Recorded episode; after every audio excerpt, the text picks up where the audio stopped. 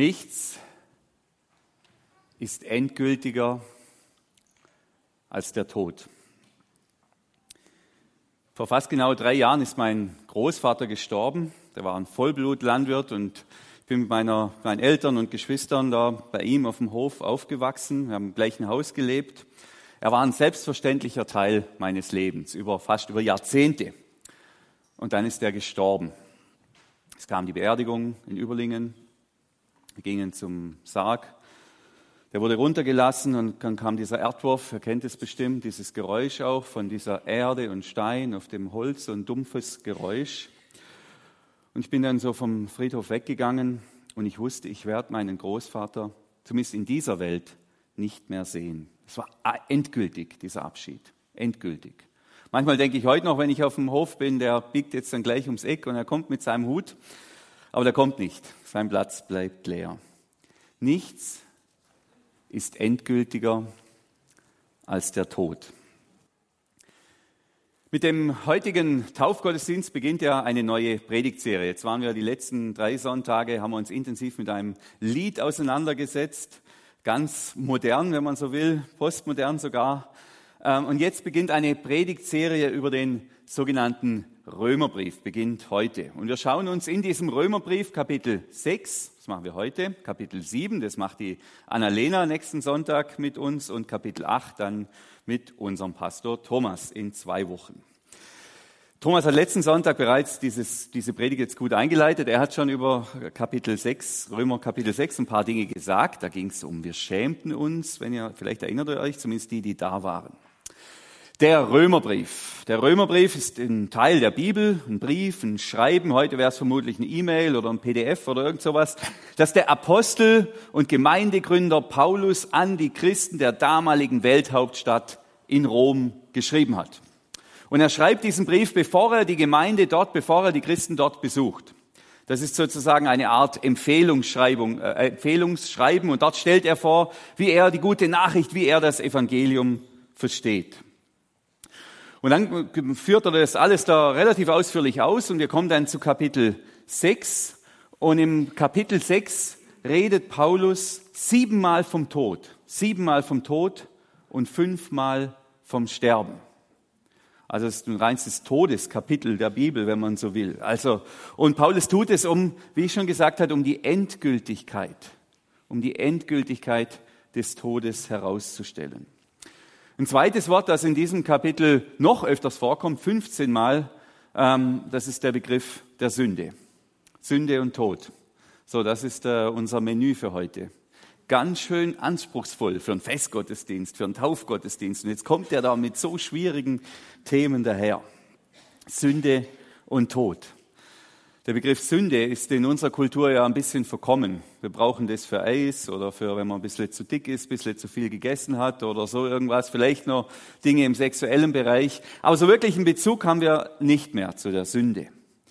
Ähm, was ist Sünde? Sünde über dieses Thema. Ich war da auf einer Konferenz vor, vor einem halben Jahr oder vor einem Jahr. Da ging es nur um Sünde. Ein Vortrag nach dem anderen. Und zum Schluss habe ich gedacht, na, so einfach ist das ja gar nicht mit der Sünde. Das ist ja ein mega komplexes Thema. Und wir haben in der Bibel ganz verschiedene Bücher. Wer die Bibel kennt, weiß, das sind, sind einzelne Bücher. Und jedes dieser Bücher betont einen anderen Aspekt der Sünde. Ein Aspekt der Sünde ist, dass wir ähm, gegen Gottes Gebote verstoßen. Das ist Sünde. Also wer Ehe bricht zum Beispiel, wer mordet, wer lügt oder wer stiehlt, der sündigt. Er verstoßt gegen Gottes Gebote. Im Römerbrief ist das aber nicht der Punkt bei der Sünde, sondern da geht es um was anderes. Ähm, ich versuche es bisschen äh, versuch's zu erklären. Sünde im Römerbrief, da sind wir ja gerade, ist nicht so sehr eine einzelne Tat eines Menschen, sondern die Sünde beschreibt eine gottfeindliche, lebensfeindliche Macht, eine wiedergöttliche Kraft, der wir Menschen ausgesetzt sind. Wir leben in dieser Macht, wir leben in diesem Kraftfeld, ob wir das wollen oder nicht. Ich weiß nicht, ob der Vergleich gut ist, aber mir ist kein besserer eingefallen. Wir diskutieren ja gerade über das 5G-Netz, oder da muss man eigentlich nichts mehr diskutieren, ist ja jetzt verkauft und bezahlt, diese, diese, dieses hochfrequente Handynetz. Äh, und wenn da natürlich mal, mal was verkauft ist, dann wird es kommen. Wie wird die Zukunft sein? Die Zukunft wird wohl sein, dass jeder Mensch in unserem Land in diesem 5G-Netz lebt, also in diesen Strahlen, ob er das will oder nicht. Von der Erzeugung an wird er in diesem Netz leben. Natürlich wissen wir nicht, was die Folgen sind und die Konsequenzen, aber wir werden alle in, diesem, in, diesem, in dieser Strahlung leben. Und so ähnlich ist es mit der Sünde, so ähnlich. Wir hängen da alle drin. Jeder einzelne Mensch sagt Paulus. Wir sind dem ausgesetzt, ob wir das wollen oder nicht. Bei den Handystrahlen wissen wir nicht, wie die Wirkung sein wird. Bei der Sünde wissen wir, dass es eine große Wirkung hat. Paulus sagt, wir sind Sklaven der Sünde. Und die Folge dessen, dass wir dieser Sünde so ausgesetzt sind, das ist Streit, Hass, Nachbarschaftskonflikte, Anzeigen, Zerstörung, Mord, Gewalt, Missbrauch, Tod, Klimawandel und so weiter. Und da gehen wir in ein Spannungsfeld hinein. Annalena wird es, unsere Jugendpastorin wird es nächsten Sonntag noch ein bisschen detaillierter ausführen. Ähm, wir wollen gut sein. Das liegt in uns, weil Gott uns gut gemacht hat. Wir sind Gottes Ebenbilder.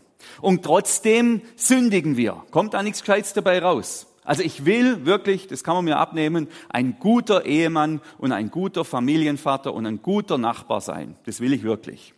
Ähm, und trotzdem komme ich manchmal gestresst nach Hause war letzten Sonntag so der Fall. Da war ich echt geladen und dann brülle ich meine Kinder an, obwohl die nichts dafür kennen, aber die sind halt gerade da und denen kann ich es ja rauslassen. Und meine Frau, ich will das nicht, natürlich will ich es nicht, ich mach's trotzdem, ich mach's trotzdem. So war es bei mir letzten Sonntagnachmittag. Ah, und das ist genau das mit der Sünde hier. Wir sind da in, in einem Zustand, wir wollen das nicht, wir tun es trotzdem. Alle Paare, ähm, die ich bisher getraut habe, alle, und es waren einige, die wollten sich treu bleiben. Zumindest haben sie mir das gegenüber gesagt und ich war naiv genug, das zu glauben. Nein, sie haben's. Sie, ich glaube, die, die wollen das wirklich. Die wollen das wirklich. Alle. Da bin ich mir sicher. Aber nicht alle haben es geschafft. Da haben wir das, die wollen, aber es gelingt nicht. Hier haben wir wieder dieses Kraftfeld der Sünde. Ich würde sogar den meisten, nicht allen, aber ich würde sogar den meisten Staatsmännern unterstellen und Staatsfrauen natürlich auch, dass sie keinen Krieg wollen. Und trotzdem wird da sehr viel gezündelt und geht das, ist das irgendwie alles sehr, sehr instabil. Da sind eben, so wird es Paulus sagen, andere Kräfte am Werk. Sünde. Wir leben in diesem Strahlenfeld der Sünde. Und aus unserem Sündersein kommt es dann auch zu sündigen Taten. Jetzt ist natürlich das kein Grund, sich da, dass man sich da irgendwie rausreden kann. Also die Bibel nimmt uns da auch voll in Haftung. Jetzt kann man nicht sagen, ja, ich bin ja so ein armes Siech, wir sind halt so, ich bin halt ein Sünder, da kann, ich kann ja auch nichts dafür, wenn ich meine Kinder zusammenscheiß, was kann ich denn? Ich bin doch so, ich lebe in diesem, nee, nee, da wird die Bibel sagen, nee, nee, wir haben Verantwortung für unser Leben und auch für unsere Taten. Und trotzdem, und trotzdem sind wir in diesem Zustand der Sünde gefangen. Also versteht ihr das? Da kann man sich nicht entschuldigen oder, oder irgendwie rausreden. Da sind wir auch verantwortlich. Da werden wir auch in Haftung genommen für, für das, was wir tun und sagen und was wir anstellen. Und trotzdem ist es wie ein Zustand, in dem wir alle gefangen sind. Also die Logik im Römerbrief, die Paulus uns ja aufzeigt, ist folgende. Ich bin ein Sünder. Ich bin in diesem Zustand der Sünde. Jeder Mensch ist das. Und daraus resultieren dann Taten der Sünde. Also das, das hat dann Folgen.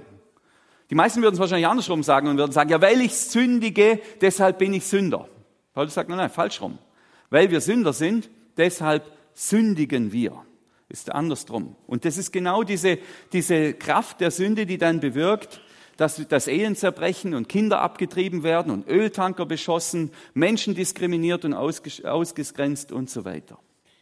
So, das ist jetzt mal die Zustandsbeschreibung. Und dann passiert was Unglaubliches das, man wirklich, das muss man fast glauben. Das ist so, da wird man von sich aus gar nicht draufkommen. Aber wenn man im Römerbrief dann liest, dann merkt man, dass es da für dieses Dilemma eine Lösung gibt.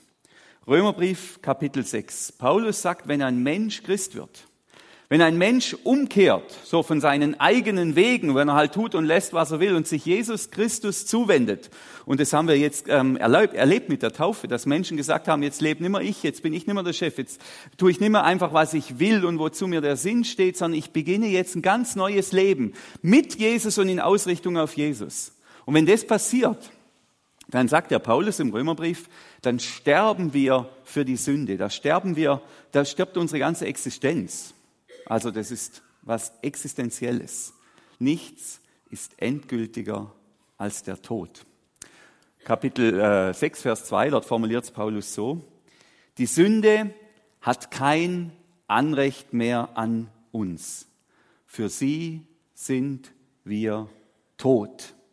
Also das schreibt Paulus an Christen, an Menschen, die irgendwann in ihrem Leben zu irgendeinem Zeitpunkt mal ganz bewusst die Richtung geändert haben, die umgedreht sind, die umgekehrt sind, die sich bewusst auf diesen Jesus ausgerichtet haben, auf diesen Gott ausgerichtet haben. Und diese Menschen schreibt Paulus. Und er sagt, wer das tut, wer diese Umkehr vollzieht, für den gilt, dass die Sünde kein Anrecht mehr hat an uns. Für sie sind wir tot. Ich bin kein Sünder mehr von meiner Existenz her. Ähm, und dann stellt Paulus eben die Frage, wie könnten wir dann noch weiter in der Sünde leben?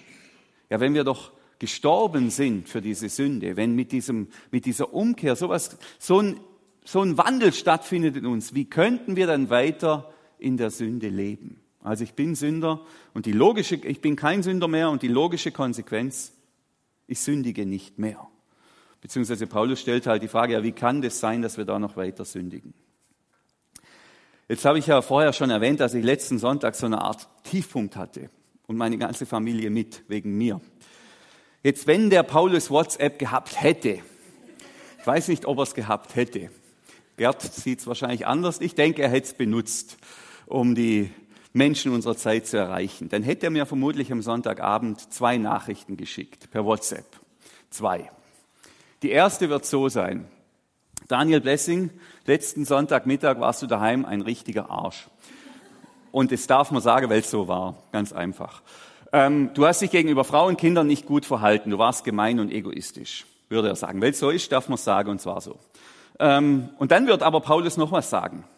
Das wäre dann die zweite WhatsApp. Daniel Blessing, du bist kein Sünder mehr, hast du das vergessen?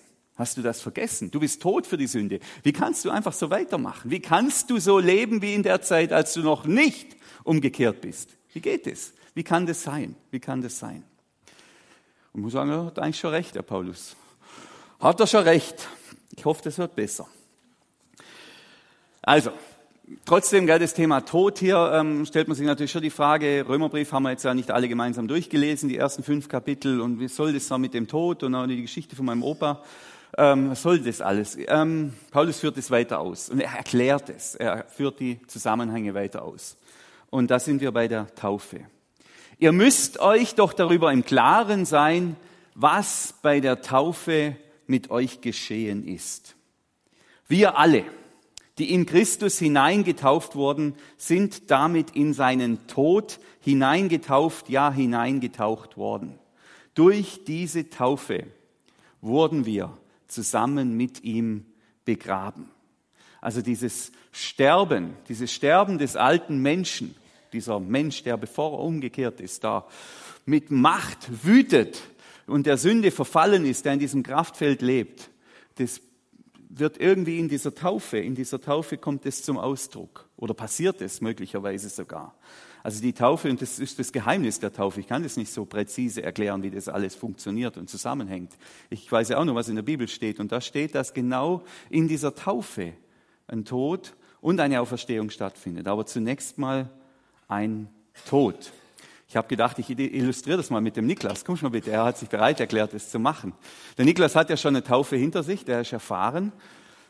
Und ähm, also er wurde gerade vorher im See getauft, ganz bewegend.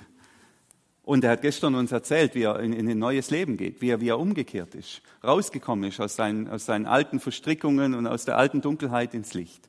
So, und jetzt sagt, jetzt ruft Gott den Niklas raus und ruft ihn in ein neues Leben. Und Niklas sagt ja dazu. Und dann kommt die Taufe. Und dann tauft man ihn im Namen des Vaters, des Sohnes und des Heiligen Geistes. Und dann, zack, geht er runter, runter, runter, runter, runter, runter, runter, runter, runter, runter, runter. Und da liegt er dann, darfst liegen bleiben, ähm, wie im Grab. Wie im Grab. Das ist genau die Symbolik der Taufe. Da liegt jetzt der tote Niklas, der alte Niklas. Der ist tot. Und jetzt verlassen wir das Bild und der Niklas darf wieder aufstehen. Danke. Vielen Dank für deine spontane Bereitschaft, da mitzumachen.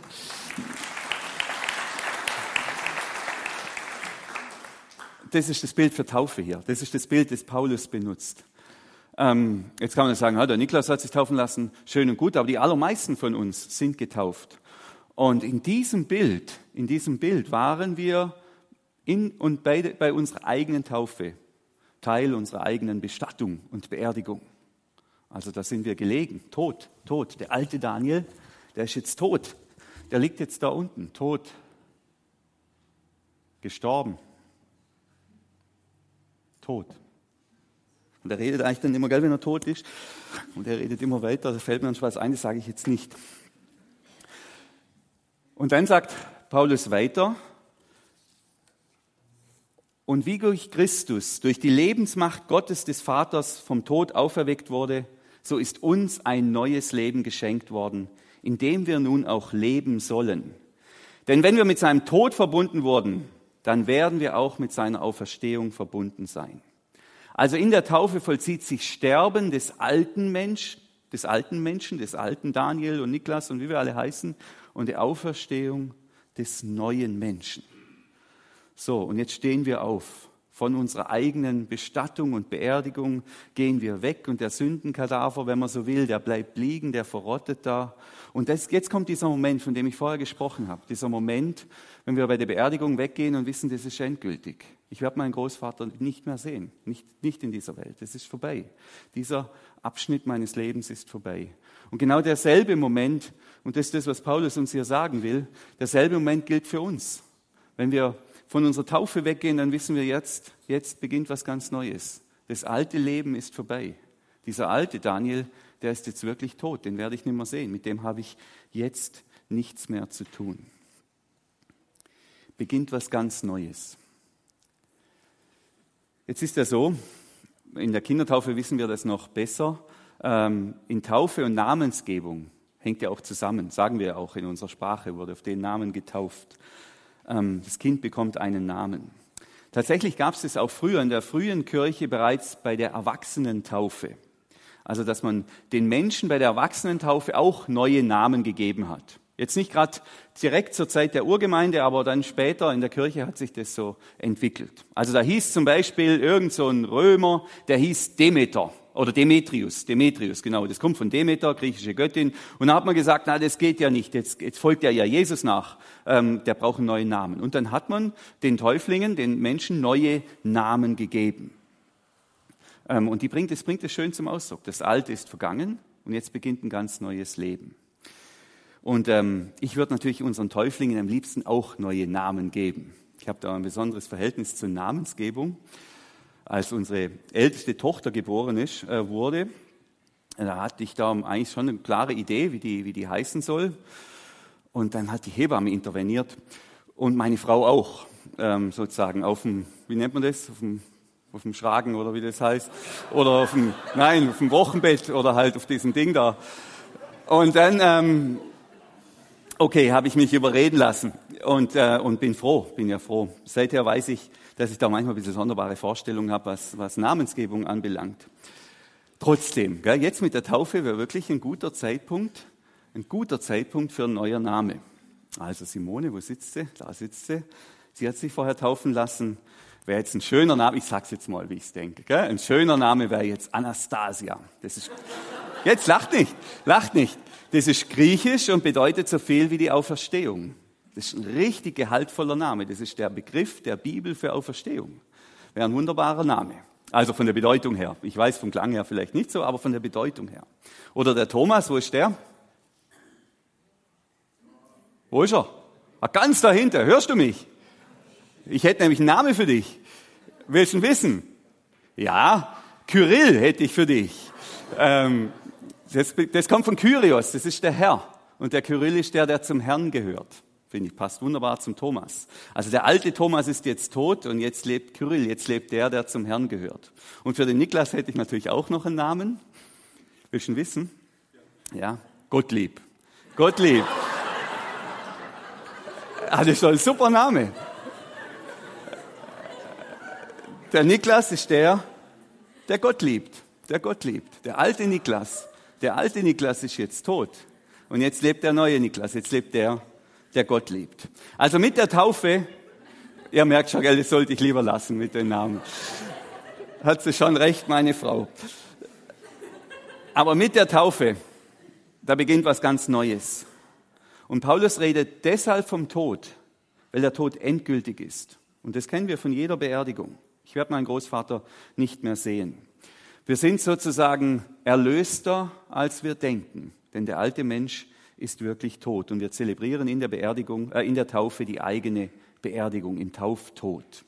Und dann sagt Paulus weiter, das gilt es also zu begreifen. Der alte Mensch, der wir früher waren, ist mit Christus am Kreuz gestorben. Unser von der Sünde beherrschtes Ich ist damit tot. Und wir müssen nicht länger Sklaven der Sünde sein. Denn wer gestorben ist, kann nicht mehr sündigen. Er ist von der Herrschaft der Sünde befreit. Boah, was sind das für große Worte? Kann nicht mehr sündigen. Unser altes, von der Sünde beherrschtes Ich ist mit Christus am Kreuz gestorben, in der Taufe, tot, aus und vorbei. Der alte Mensch, der wir waren, bevor wir umgekehrt sind, der ist wirklich tot. Und tote Menschen haben ja tatsächlich auch einige Privilegien. Ich weiß nicht, ob euch das bewusst ist. Tote Menschen müssen keine Steuern zahlen, zum Beispiel. Ja, sie müssen nicht in den Krieg ziehen. Und sie müssen nicht mehr sündigen. Sie sind befreit. Sie leben nicht mehr in, dieser, in diesem Kraftfeld, in diesem Machtzusammenhang der Sünde. Sie müssen das nicht mehr. Und genau das ist die Logik, die der Apostel hier anwendet und sagt, hey, die sind, wir sind tot. Tot für die Sünde. Mit dem Tauftod endet die zerstörerische Macht der Sünde.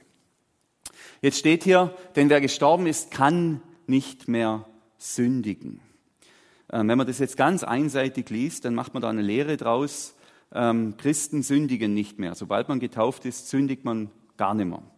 Ähm, und das hatten wir vor 200 Jahren in unserer Bewegung. Das war sozusagen das Kern, Kernthema so, so unserer Bewegung.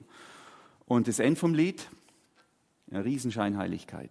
Das, das ist äh, Christen sündigen. Und es bleibt auch so. Das endet erst mit unserem endgültigen Tod, endet es auch. Endgültig.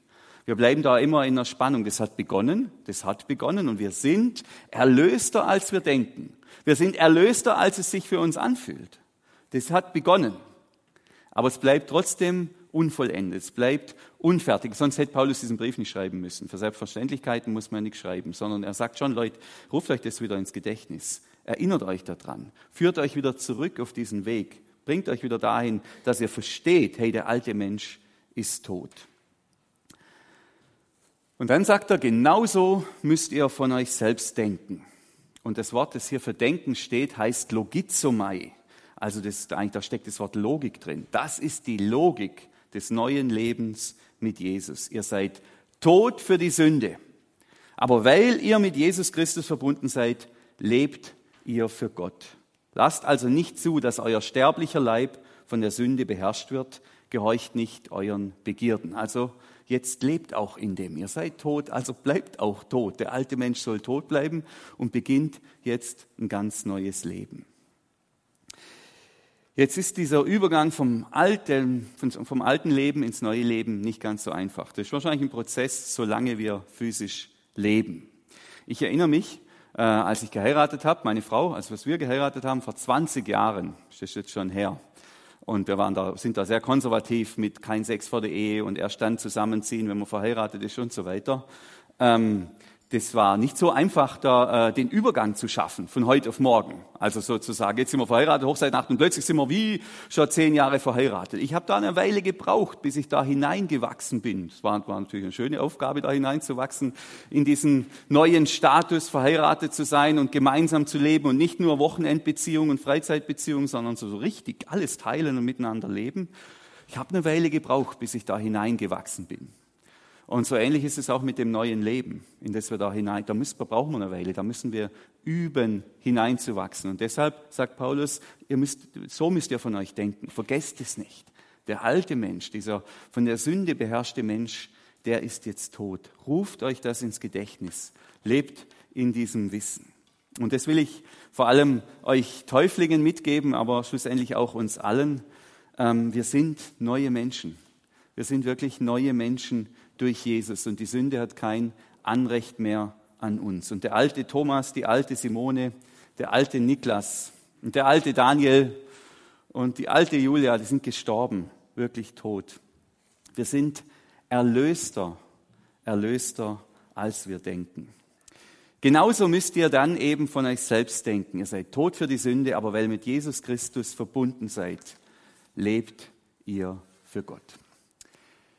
Und in diesem Sinn, in dieser Haltung werden wir jetzt gemeinsam in eine Lobpreiszeit hineingehen, uns auf Gott ausrichten, damit wir diese Lebenskraft erleben, spüren und empfangen. Und äh, wie, bei, wie jeden Sonntag bei uns gibt es auch die Möglichkeit, dass man sich segnen lässt, da vorne und da hinten, wenn ihr wünscht, dass jemand für euch betet, wenn ihr ein kleines Anliegen habt oder ein großes und eine Not und einfach einen kurzen Zuspruch oder einen Trost oder ein Gebet braucht, habt keine Scheu, nach dahin zu kommen oder da, da seht ihr Menschen mit einem grünen Schal, die sind gerne für euch da.